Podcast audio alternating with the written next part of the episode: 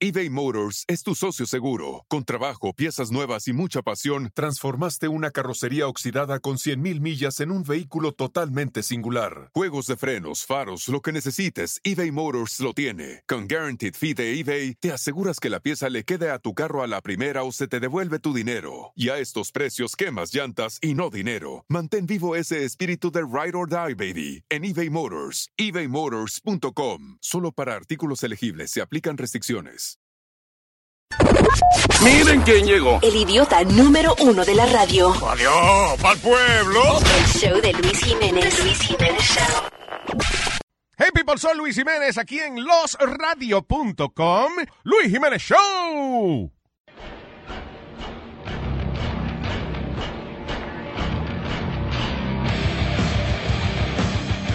Y estamos aquí con el autor de un libro que me parece que puede ser uno de los libros más interesantes que se haya escrito a nivel de historia policíaca. The Grave Above the Grave. Tenemos aquí al excomisionado de la policía de la ciudad de Nueva York, el señor Bernard Carrick. Gracias por estar con nosotros. And uh, let me ask you something uh, right away. I saw you. I saw the the book on Amazon as Bernie B. Carrick. Is that how you're gonna? No. Are you gonna go now? No, it's it's Bernard Kerik. It's uh, Why know, did they do it? Bernie B. Kerik. I don't know. There's there's oh, you know people are already uh, you know trying to sell the book in a different way and all this other stuff. I don't know. Why don't we buy buy a book from Bernie? Yeah, right. No, I'm just- Exactly. I'm kidding, Commissioner. Thank you for being with us. Thank you. Uh, it's uh, it's amazing. I was reading Sylvester Stallone uh, uh, wrote one of the comments of your of your book, and I completely agree with him. And uh, he says that no one has a better point of view than you to write these kind of uh, police stories. Well, listen, uh, I uh, you know I lived through 9/11. Mm, right? I yep. was in command of the NYPD on September 11th. I had 55,000 people under my command, 41,000 uniformed officers. Um, dealt with the aftermath of 9/11. Uh, President Bush sent me to Iraq to take over the Ministry of Interior in Wow. 2003. So But- you were. I'm sorry. You, can we stop there? You you were part of the reorganizing uh, of the uh, uh, police there. Re- reconstituting the interior. Basically, How when- tough was that? Well, listen, when Saddam fell, uh, you know, the entire government fell. So it was up to the CPA, the Coalition Provisional Authority, to come in and try to reconstitute and restand up those those bodies. But what a lot of people won't know, uh, they don't know if they've they've never looked into my background. From 1980 to 1982, and from 78 to 80, I actually lived and worked in the Kingdom of Saudi Arabia, and I worked for the royal family. From Wow. 2005 to 2009, I worked privately and personally as an advisor to the King of Jordan. So, Wow, that's that's uh, that's an incredible experience for that. so I, I've been in the Middle East for 10 years. Uh, worked in the Middle East for 10 years uh, in, in, a, in a, an arena where I got to see a lot of the threats that we face in this country close up and personal. Oh wow, was uh, like what? For example, what what was the most impacting for you? I think uh, I think one of the the most uh, crazy in my eyes was uh, November 9th of uh, 2005. I had just come back from Jordan. I just got home. Uh, you know, I used to go every month. I went. I actually went to Jordan 40, I think 43 times in 36 months. Oh wow, You know, so I, I would go every month. I came it's like home going to work for you. Waking uh, up- going to work. So I came home one night, and uh, my wife woke me up about six o'clock in the morning, and she said, "The king's brother is on the phone. He needs to talk to you ASAP." So I get on the phone, and he said, "Listen, there was a bombing uh, last night, and I just left." Wow. He said there was a bombing last night, and His Majesty wants you to come back to Jordan. And uh, four terrorists had gone into the Days Inn, the Grand Hyatt in the Radisson, and uh, suicide bombers detonated their vest, uh, killed a bunch of people. One of them, a female, got away. Her vest didn't explode, didn't detonate. She left. And I was actually there when she was captured and uh, spoke to the debriefers um, that sat with her. And, you know, this is the mindset of the enemy that the people in this country don't get, right? Uh, you know, this is a woman that felt it was justified to go into a ballroom in a hotel and mass murder dozens of people because she didn't like the fact that there were women and men dancing that weren't married. Oh She- wow. you know, she she didn't like uh, you know the freedoms that we have. She didn't like uh, a, a bunch of different stuff. But they it- they just put in jail a, um, a lady that was having lunch with a work uh, mate. You know, uh, just having lunch because they were not married, and Right. boom, she's in prison now. Yeah, I- I mean it's it's wrong. It- It's crazy. But you have you have people out there, as the as the king of Jordan would say, um, these are outlaws of Islam. Uh, I'm not talking about every Muslim. Muslims, in, in my eyes, are good people. Uh, there's a lot of great Muslims out there. The king of Jordan is is a friend. He's a devout Muslim, uh, a law-abiding man.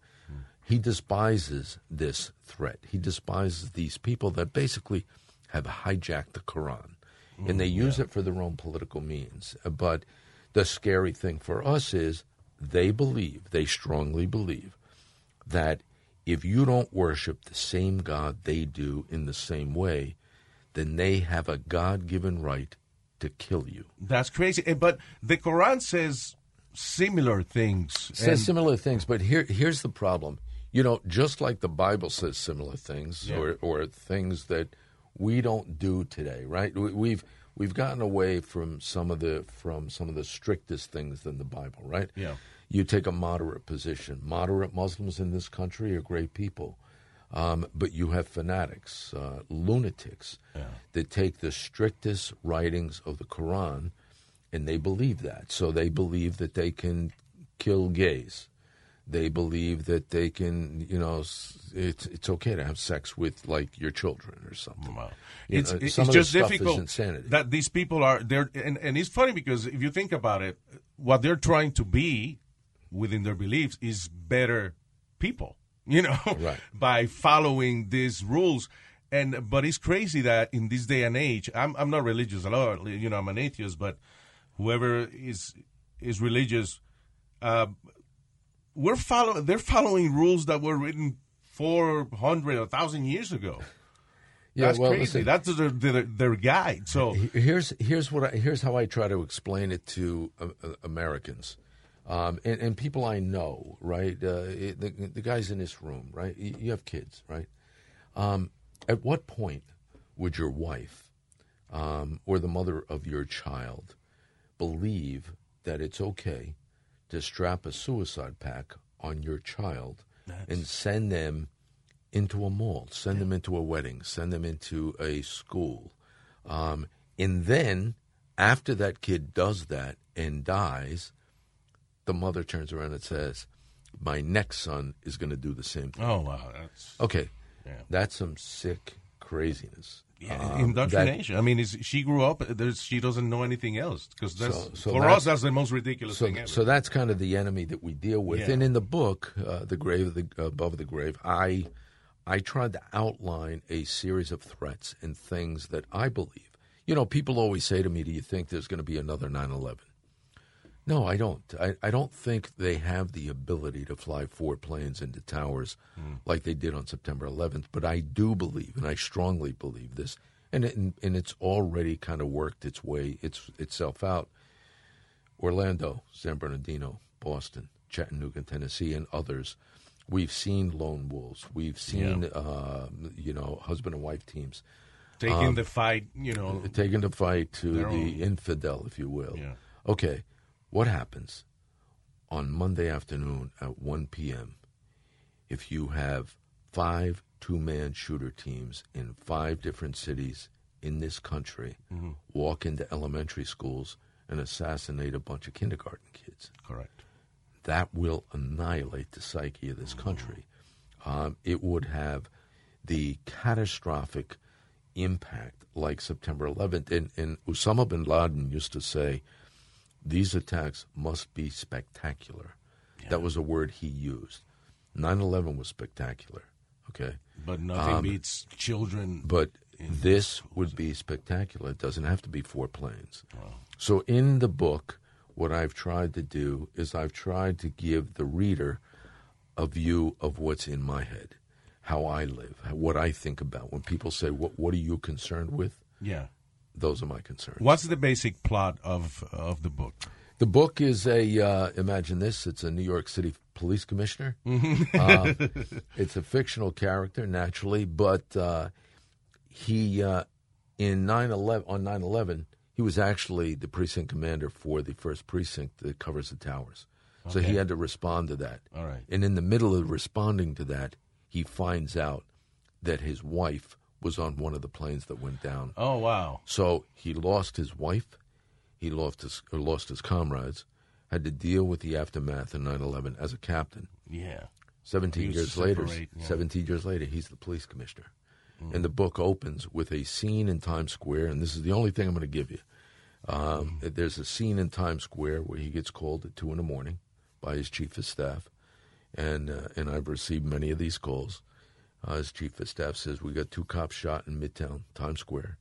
One's dead, uh, one's critical, and uh, and the book starts out from there. And and the suspect in that case is a radical extremist, Okay. and it leads him on a journey throughout the U.S. and around the globe. Oh wow. That's that's really freaking cool. It's, and uh, and it's, it's good. And every when you're writing it, you're trying to keep it real. If this situation happened, this is what I would do, kind of thing. Well, what I did is is I, I I took it from uh, look. This is stuff I know, right? So I I put it in a position where the reader will understand their mentality, their ideology. How do they communicate? How do they get around us? Some of that stuff is in there. Um, how do we track them? How do we counter what they're doing? You know, years ago, many years ago, uh, I should say, I worked in the Drug Enforcement Administration, administration, and I worked on some of the top Cali cartel cases in the U.S. And uh, this stuff reminds me of that. You know, when the cartels were, were working their way into this country and, you know, trying to get tons of cocaine into the U.S., it- you know, every week they came up with a new way to maneuver, a new way to communicate. You know, if we if we figured out, I remember when we could get up on a hardline phone, we could wiretap a hardline, but you couldn't wiretap a cell. Yeah, it's difficult. So they went to cells. Then we, we could we could wiretap a cell. Then they went to pagers, and then we went to pagers, and then you know, so it's this constant one step battle. The, the the tunnels thing it's fascinating. That, I mean, they buy a mansion in a nice uh, neighborhood, and uh, I guess after months of activity, some neighbors say, "Listen, uh, there's like weird people coming in. You know, this is a nice neighborhood and whatever, and they come in and out, and seems like nobody lives there, and they have a freaking tunnel entrance there. It's crazy. Oh no, it's listen. And it- submarines. you know, uh, back listen, back in the day, i- you know, in the in the heyday of uh, of the cartels, uh, especially coming into New York City, you know, Dix Hills, Queens, right? We had uh, we had a bunch of cases out there, and in the end, when we finally take these cases down, and you'd hit a house, and the house would be in a cul-de-sac, and it would be a gorgeous house. Yeah. We'd interview the neighbors, and they'd say, "No, it's a very nice couple. They have two kids. Uh, he goes to work every day. He comes home at the same time every night. You know, they get, you know, all the normal mail in the mail. The the wife walks the kids to school. In the house, yeah. there's nothing in the house but beds. In one room is designated for drugs. Wow. Like you may have a ton, you may have two tons of Yeah. cocaine. And these couple, out, they're just employees. Uh, Um, They're you know. just employees. They're they're they basically they have no idea what's going on Mm. other than to receive and distribute what they you know have guys come in and pick up Yeah. what they have. They have a closed garage. The guy pulls into the garage. They load. They can pull out of the garage. Nobody has no idea what's going on. So that's kind of what was going on at the time. They uh, they use they have used uh, dead babies to carry uh, uh, uh, drugs Oh, to bring listen, into the country. The other day they arrested a nun, a real nun, that uh, had cocaine on her shoes. Yeah, yeah. Listen, And, you know, you know it's uh, in body implants. you'd you'd be shocked at, Wow. at some of the ways this stuff gets. You know, commissioners, it, it is, it is, and I say say this sincerely. It is a shame that you didn't get to be Homeland Security, uh, you know, the, the head of Homeland Security, because you have incredible experience, especially at the at the time that all these, you know, happened, and and, and how much we needed somebody that really knew what they were doing. And I- uh, I think I- you worked there before all this happened. I mean, that's crazy. Yeah, I. Uh, you know what? I think it's it's a combination of a couple things. One, I had the experience, but two, I had enormous successes um, in the New York City jail system at Rikers. No one prior to me and no one after me has ever been able to tame Rikers. When I came into Rikers Island, we we averaged 133,000 inmate admissions per year. Wow. Um, we also averaged 150 stabbings and slashings per year. Oh, Our daily population was about 22,400 inmates. Yeah. When I left and became New York City's police commissioner six years later, we had one stabbing that Really? month. We dropped that number by 93%. How how how did you? Well, do first, that? first and foremost, you can't have you can't have inmates in a prison or jail system that believe it's a criminal haven for criminal activity. Um, so we had people getting stabbed and slashed and cut, and people throwing feces and urine in the face of COs and other inmates, and they were never charged with a crime. But if you stepped outside of that facility and you did the same exact thing in the street, You'd be back in. you'd be charged with a crime. Of course. Um, yeah. So why i- in there is? I don't know why they weren't doing it at the time, but I thought I thought it was ridiculous. Uh, had a conversation with the Bronx District Attorney, um, pushed for charges, and started holding the inmates accountable for their stupidity, you know, their criminal conduct. Um, we also started searching uh, aggressively, uh, taking the weapons out of the facility. Um, you create incentives for the inmates to do a good job and to be better. Um, there's a bunch of things we did that people initially said, you know, it, it's too big, can't be handled, can't Oh, do wow. it. Um, it's never going to happen. You're never going to do it, and we did it. it it's kind of it reminds me of the Renaissance of New York City when Rudy Giuliani came in in 1994, and they said it's never been cleaned up. It's mm. only gotten worse. It's too big. It's too disorganized. It's too dirty, and it's too crime ridden. So eh, that's basically eh, unfixable. It's un, that's exactly right. It's unfixable. And and here's, you know, if you you bring that to present day today, right? You have Chicago, Baltimore, St. Louis, Milwaukee, and a number of other urban cities around the country that are in the same position we were in 1994. 1994, we had over 2,000 murders in New York City. Wow. Those cities today are having the same issues, same problems. And the people in those communities, their complaint is that it's it's all about poverty. Mm. It's poverty, it's uh, socioeconomic issues, it's racial division. It's they have a hundred excuses Yeah. why it is the way it is, and that's what you have to do to fix it. You have to fix those things to make it better. Well, yeah, because how do you fix But I- poverty? But, I'm going to tell you something. They're all wrong. And I'm going to tell you why they're wrong. I'm a business owner, right? I have business. I want to bring business to a community. Yeah. Am I going to take business into a community or create jobs in a community where nobody's going to come to live or work or visit or go to school where they don't feel safe? Of course. not. Giuliani, when he came in in 1994, he said, "You know what, guys, the poverty's it's correct. You know, we got major poverty issues in in you know blacks black communities in in New York City and mm-hmm. Latino communities, right? Mm-hmm. Horrible, horrible stuff going on, bad stuff. But nobody's going to come there. Nobody's going to change Harlem if there's constant gunfire in Harlem. So first and foremost, before we do anything else, we're going to reduce crime. And that was his mission for the first two to three years. And for every percentage point, in the end, by the time we left, for every percentage point we reduced crime, we saw increases in economic development, real estate value, tourism, reductions in welfare rolls, better educational standards. The entire city changed. There was a renaissance. That's what these other cities around the country have not learned yet. So Harlem's getting white.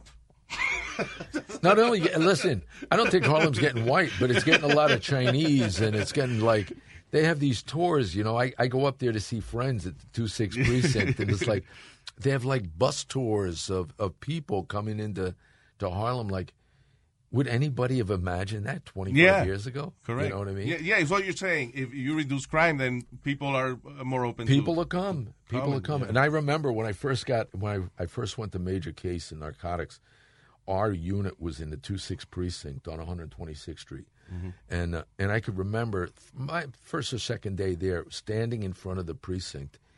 Within 30 minutes, we are all out there laughing, joking, and doing stuff. Um, I I heard gunfire like three or four times, and the cops there were like, "Yeah, that's that's like over here, that's over here, that's over there." Yeah, And I'm that's- like, you know, it's right down the street, and I'm like, "Wow, this is crazy." Like It was like a combat zone. Uh, you know, Washington Heights, Harlem, uh, Spanish Harlem, bad, bad places. Uh, you know, back in the seventies and eighties, and then uh, you know, post Giuliani, it was like uh, you know,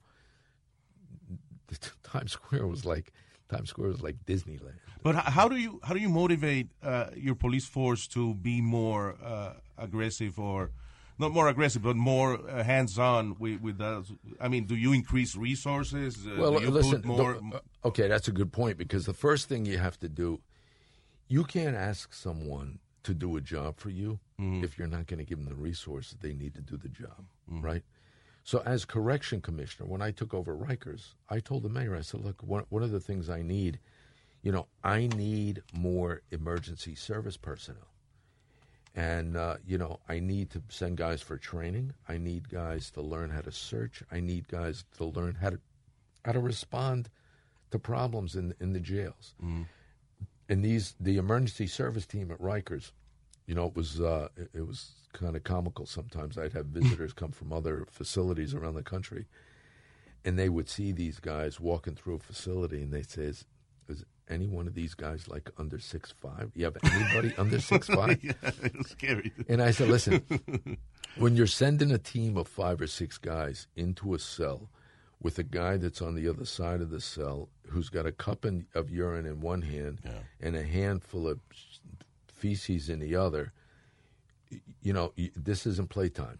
You know, Yeah. dude, you're coming out or we're coming to get you. And it's not going to be easy and it's not going to be nice.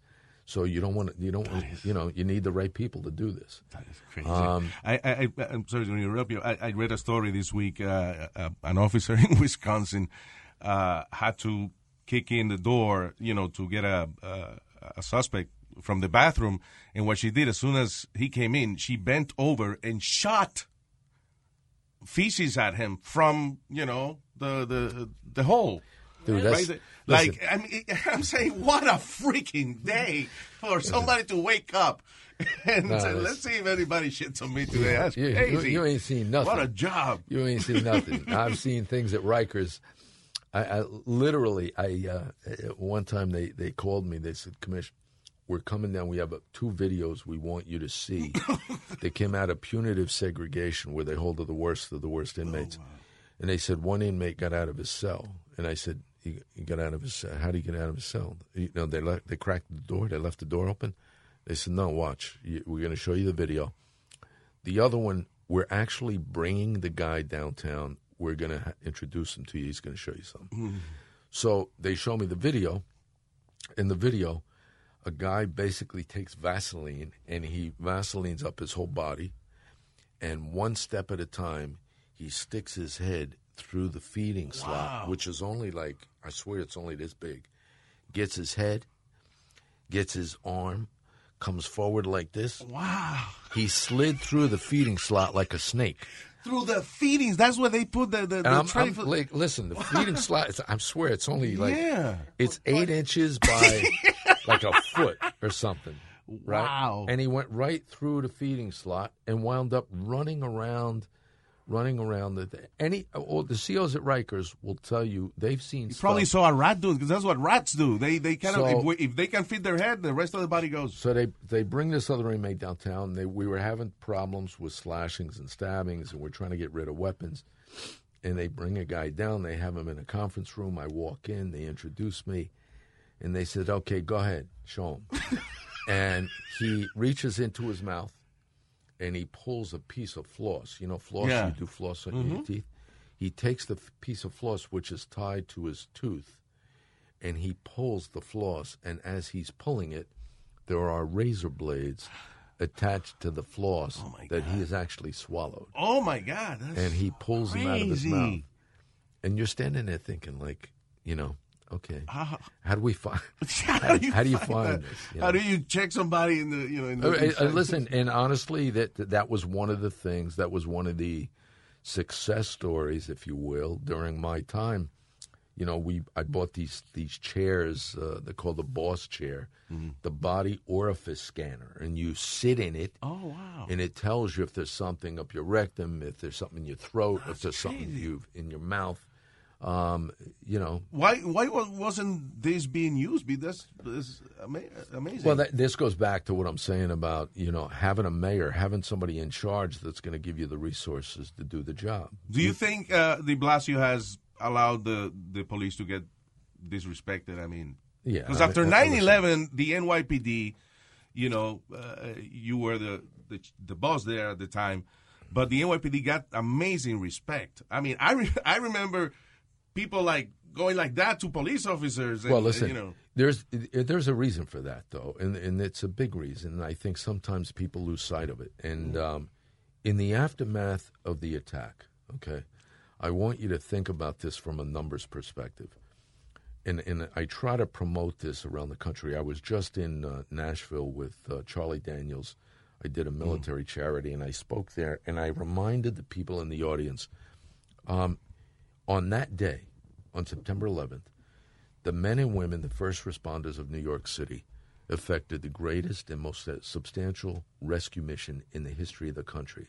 They took 20 to 25,000 people out of the buildings and out of the immediate area, but more importantly, they evacuated more than a million people, more than one million people out of Manhattan into the four boroughs yes.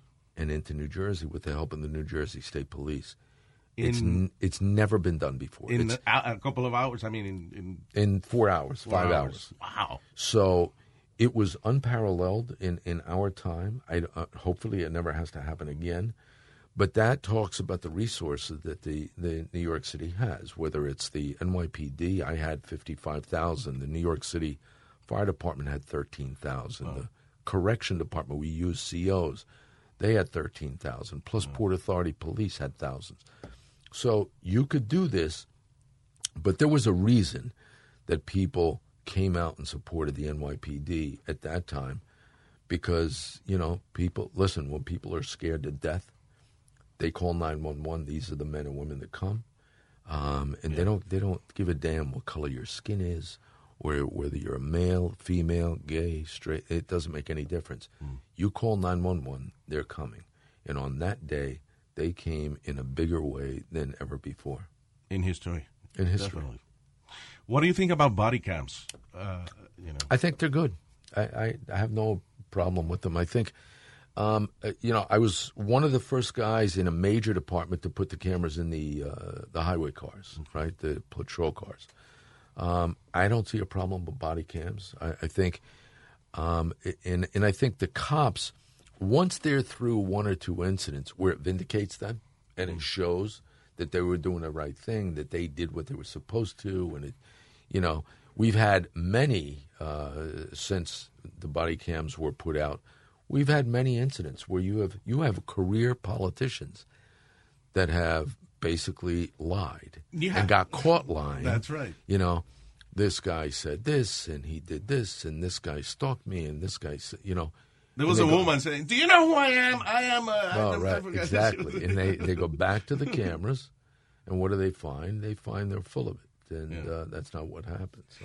Do you have any ideas how to deal with the MS-13, which is uh, one of the worst and most difficult things probably happening right now? Uh, listen, uh, MS-13. It, there's no difference between them and, and a bunch of other the other gang activity that we've had in this country, but you need mayors and governors that have the cojones to go out and do what they're supposed to do.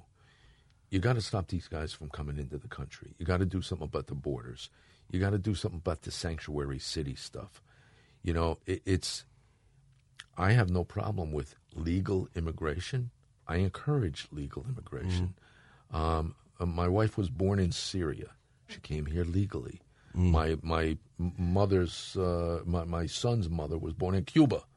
She came here legally. Um, I have no problem with legal immigration, but when you're letting people come into this country, um, you have no accountability for them. You have no way to monitor them. Um, I- think that's a problem, and nobody knows better than I do what happens when the wrong people get into the country. On the MS-13 front, they got to go after these guys. They have to go after them hard. They have to do it federally.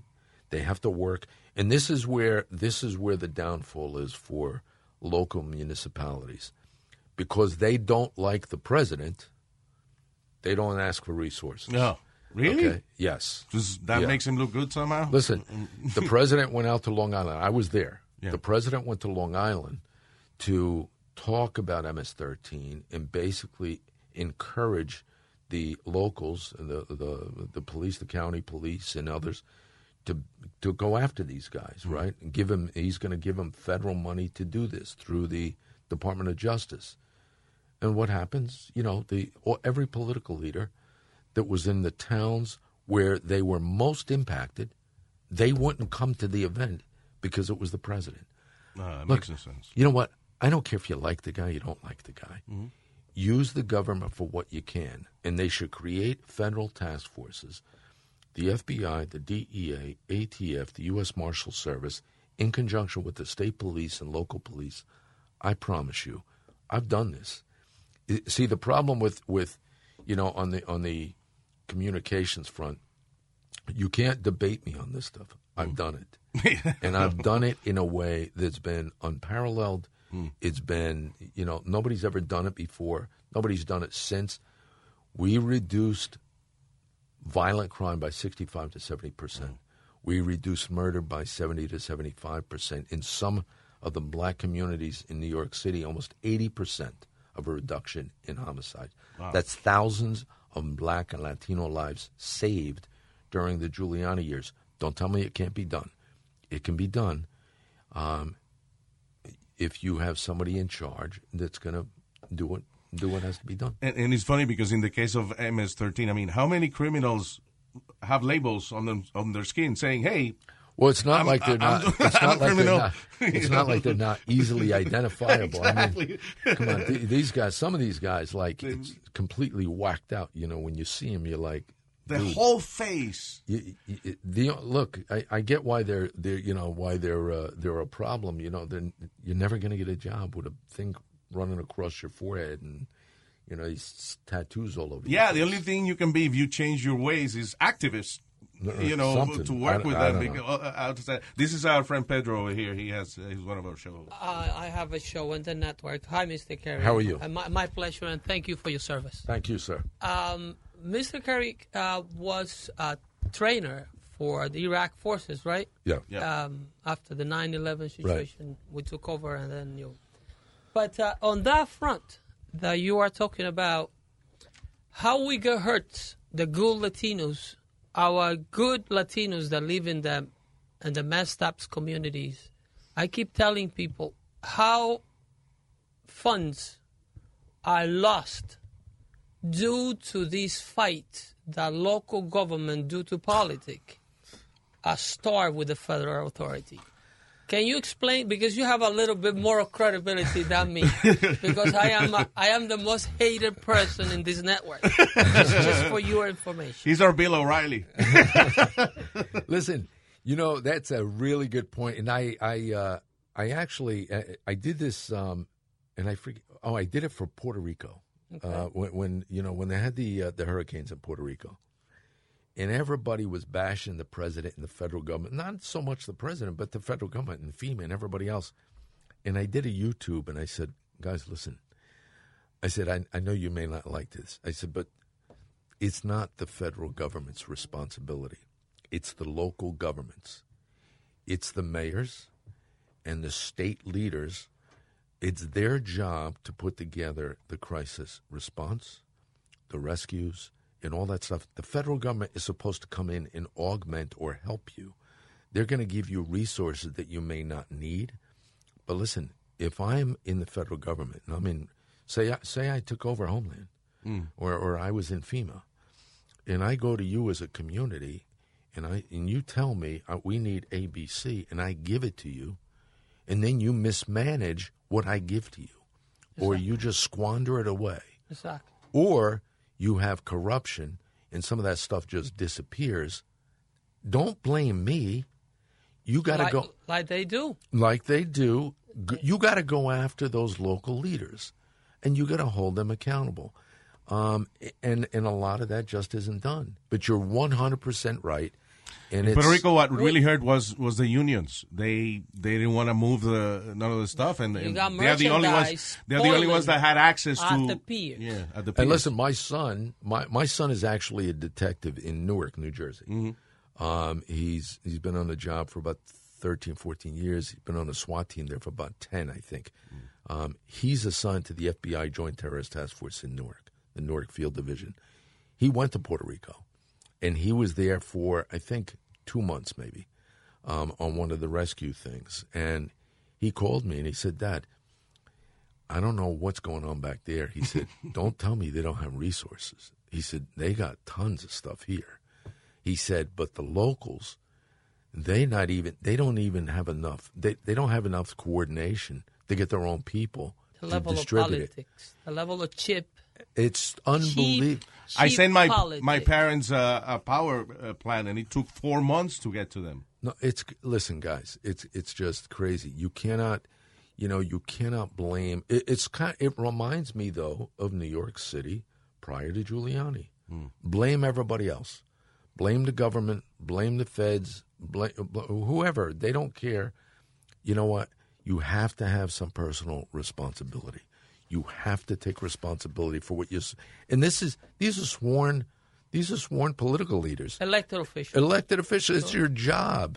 It's your job. That's your job. Do your job. Only- We're not asking you to do anything more. Nothing personal. Nothing personal. Just, Just do, do what you job. were selected to do. And- on that front, uh, in 1994, uh, your boss, uh, Mm-hmm. Mr. Rudolph Giuliani, implemented what's today uh, major uh, mayor like uh, Mr. Bill De Blasio is enjoying uh, to under 300 murders a year.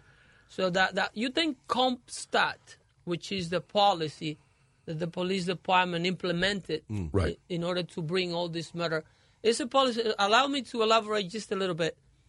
They um, target communities where the crime uh, was flourishing Yeah, uh, w- through these uh, comparing statistics, which is what CompStat is uh, uh, meaning. Right. So you think a policy like that wouldn't be able to be implemented if uh, Bill de Blasio would have been the mayor back in 1994 No. with today's municipal council? No. It would- Impossible, it right? Would, it would not have happened. Because such policy targets community uh, for their crime, in, for their criminal activity. not, not only that it targets community, you have to ha- you have to be in a position of mindset as the mayor that you're going to have internal accountability for hmm. you know what goes on, right? CompStat was created so we could look at crime on a daily basis. Statistically, police agencies around the country used to look at crime quarterly, Hmm. right? Or biannually. If I get a report every three months on crime stats, Obsolete. it's it's it's antique. It's forget about it. Exactly. You've got to know. So I'll give you an example. The difference. If I get, I used to get my car every morning at six a.m. I physically stepped into my car at six. At five after six, the mayor called my car every morning. Hmm. This guy, he doesn't get up to eleven, but but you- or whatever. I don't know. It's, he's got issues Ten thirty. whatever. Giuliani, five after six, would call my car and he would say, first thing out of his box, anything out of the blue, any spikes in crime. Because sitting next to me is a folder, a thick folder, with everything that went on in the city Wow. yesterday. wow. So I it, by five thirty, six o'clock, I have that folder. Giuliani at five after six, he wants to know what happened, any spikes, anything I should know, and then, which used to drive me crazy, by the time he calls me at five after six, he already read every newspaper because he'd say, You know, there's a quote by an anonymous somebody in the New York Times on page seven. Wow. Uh, who, who is that? It has everything to That's do what with you mean when you say that it's a matter of, of disposition, you know. The, It's it's all about accountability. Yeah. You know. Of course. So and it has everything to do with the fact that Mr. Giuliani was uh, a federal prosecutor. Mm. The guy live and has make a living out of fighting crime. All his But stuff. but you know what he also did? He took principles of business and brought them into the city, right? There's there's a book called Reinventing Government. It was written by uh, a guy named David Osborne, and in that book, it's all about accountability, business accountability, and and basically, Osborne used to say, "What gets measured gets done." I can't I can't go fix something if I don't know what's you don't broken. know what's going. On? That happened when he went to the Dominican Republic. He was invited there yeah, to help the Dominicans fight crimes back in the island, right, and uh, he have to walk away because we don't keep statistics there. right. yeah, so how And- is he going to know he's fighting? Conveniently, No, well, it's- course- conveniently, government don't keep statistics. Yeah. because Well- it can it can fight back. Listen, in New York City, we kept statistics for everything. Now, it started with CompStat. Then it went to the New York City Department of Correction under me. That's how I was able to reduce the violence in the jail system. Then it went to health and hospitals. Then it went to personnel.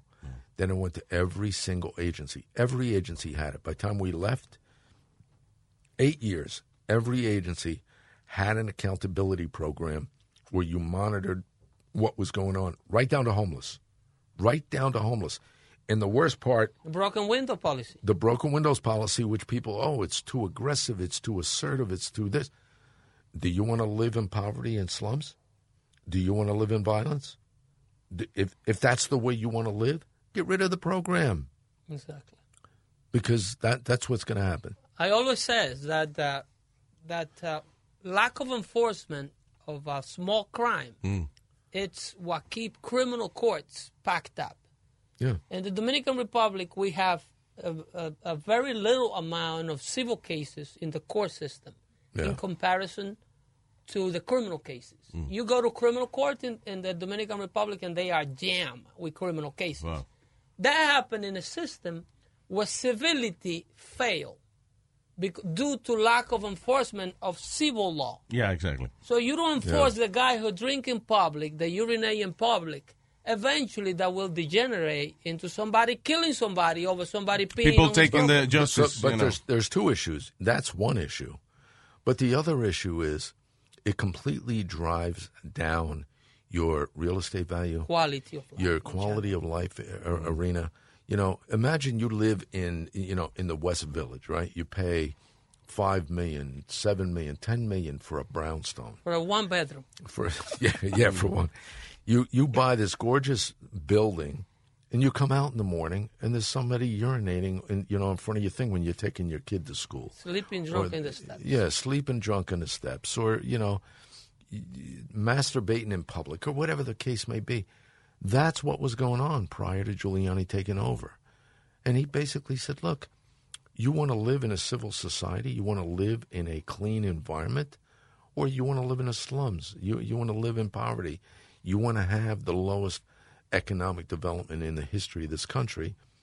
Then we'll leave it be. Is the city at risk of going back to those times right It's now? It's already going back to It that is time. already there, right? Look, you know, take a ride around New York City. But The uh, homeless- crime, uh, they bragging about crime. Well, you know uh, what's being keeping the crime down? You know what's uh, keeping crime down? Jimmy O'Neill, who's the commissioner today, who's a good guy. I believe he's a good guy. He was probably a captain under my command, lieutenant. Um, he was pretty far down the totem pole at the time. Um, he's become commissioner, but he's lived through the CompStat process. He lived through the process of accountability.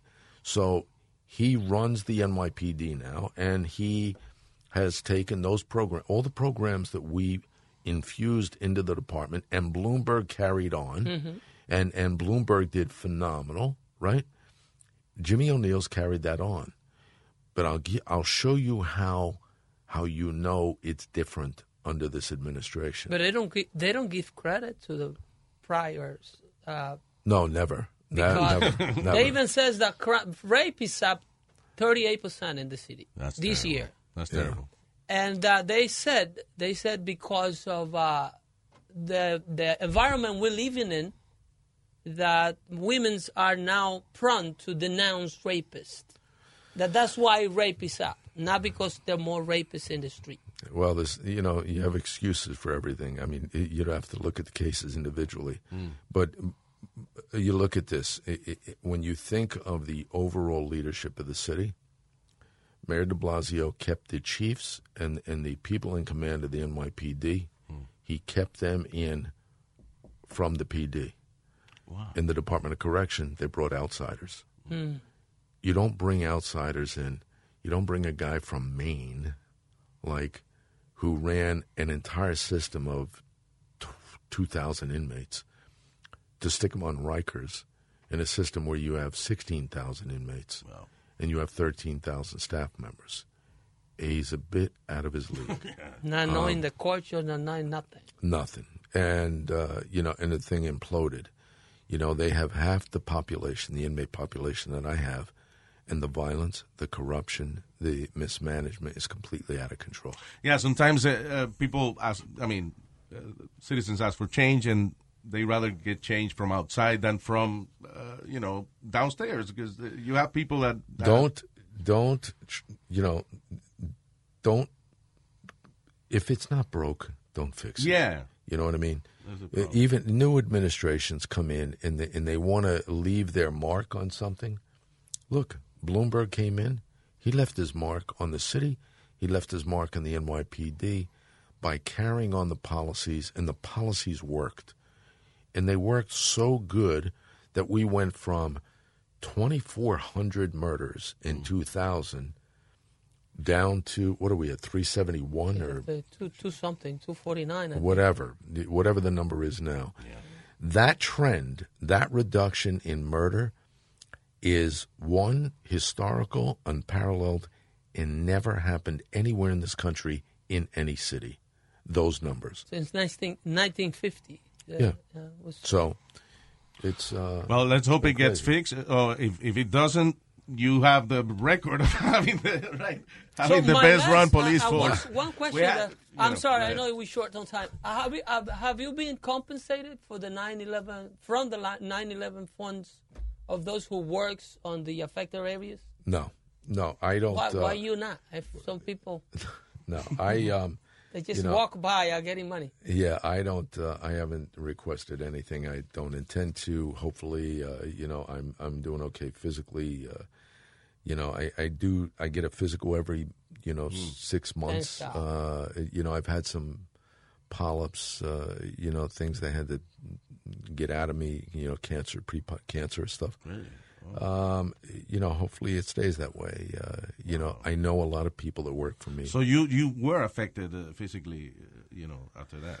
I listen. I think everybody in some And way was affected. Twenty-five billion dollar fund to, Yeah, uh, for those who work in the area. But you know, you, have don't a lot even of have to you, be part of the rescue. you have a lot of people down there. You have a lot of people right now. You have first responders right now, close to ten thousand, that have some illness related to you know the, the breathing, uh, related to what was quality of going the on, air. the quality Yeah. of the air. Um, you know, and and I I'm constantly battling with members of Congress, and this this goes back to your question earlier. You know, don't ask these people to do a job and put their lives on the line and and and jeopardize their own personal safety if you're not going to back them up when it's over. And you have members of Congress that have denied them um, this program. You've got members of Congress that uh, have just you know gone to their own. Uh, you know they, they leave it alone or they they uh, they don't uh, support it. I just think it's wrong. Luis, he was harsh on Quentin Tarantino, you pal. On Quentin Tarantino? Yeah, Why? When, when he uh, says that cops are murderers. Uh, oh, Tarantino I- said that. Oh, Tarantino. uh, when Yeah. That's kind of irresponsible. Yeah, he's a kook. he saw, I It saw is- he, it is He was being interviewed by CNN, the commissioner, Yeah. and he you went up on the guy. Did he answer somehow? Did he reply Huh? to that? No, he didn't get back to me, but uh, I, called him I a don't know. coward and everything. Yeah. You know, it, listen, guys. I, I, in all honesty, y- y- you know, don't get out there and talk all this yang and garbage and all this stuff when you would never have the balls to do what the men and women Mm, in the NYPD or some of these organizations would do. You just wouldn't. You'd never have the courage to do it. So don't get out there and talk all this junk, especially when you don't know what you're talking about. Mm. You know, don't create a false narrative. Don't you know? Cops are out there uh, abusing the black community and annihilating, you know, wrongfully murdering black people and all this. I, I hear this stuff constantly, and it makes my head explode. It was irre- irresponsible on his part, especially because I guess what he was trying to do was kind of soften, soften the fact that he just made a movie that said the N word like 1,700 Sure, times. I was trying to sell it. You know, No, yeah. it's his not- listen, it's 18 o- million mansion. Yeah, it's he's, o- he's sit on a chair Yeah. and record a It's, podcast. it's okay when they do it, but uh, I, I just, you know, I I hate that stuff. Uh, you know what? I have worked with, um, and I was highly decorated in the NYPD gun battles, and I've had partners shot and wounded, and shot and killed, and all this stuff. And I've commanded some of the bravest men and women in the history of this country. Um, so I take it personal when somebody comes to me and says, should. you know, you know, the opposite. That's all. The Grave Above the Grave. Let me ask you something. Does Stallone has the rights for the film? No, but if he wants to do it, listen, we're good. Uh, Would they- yeah. you because it's funny because a lot of authors when they they're used to just writing books and, and just with a book in mind they they say the chapter this and that you refer to your book at scenes in this scene and this and I'm like already picturing is a, well, is listen, a movie I've uh, we're we've already talked to some people in Hollywood. Uh, there's some producers. There's some other people that have contacted me that read the book. Um, uh, you know, you never know where this stuff goes. Does it make a compelling film? My first autobiography, The Lost Son, came out in 2001. It was about my cop career. Right. yeah That book was actually optioned six times. really you know, where it was purchased six times. You know what? Purchasing the rights, optioning the book is one thing.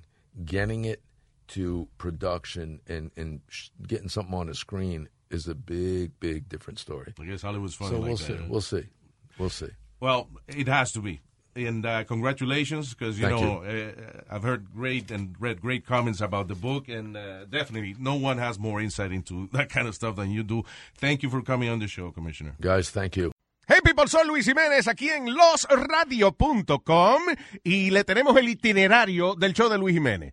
Lunes, miércoles y viernes, show totalmente nuevo para ti y los martes y jueves, Throwback Tuesday and Throwback Thursday. Eso es aquí en Los Radio, Luis Jiménez Show.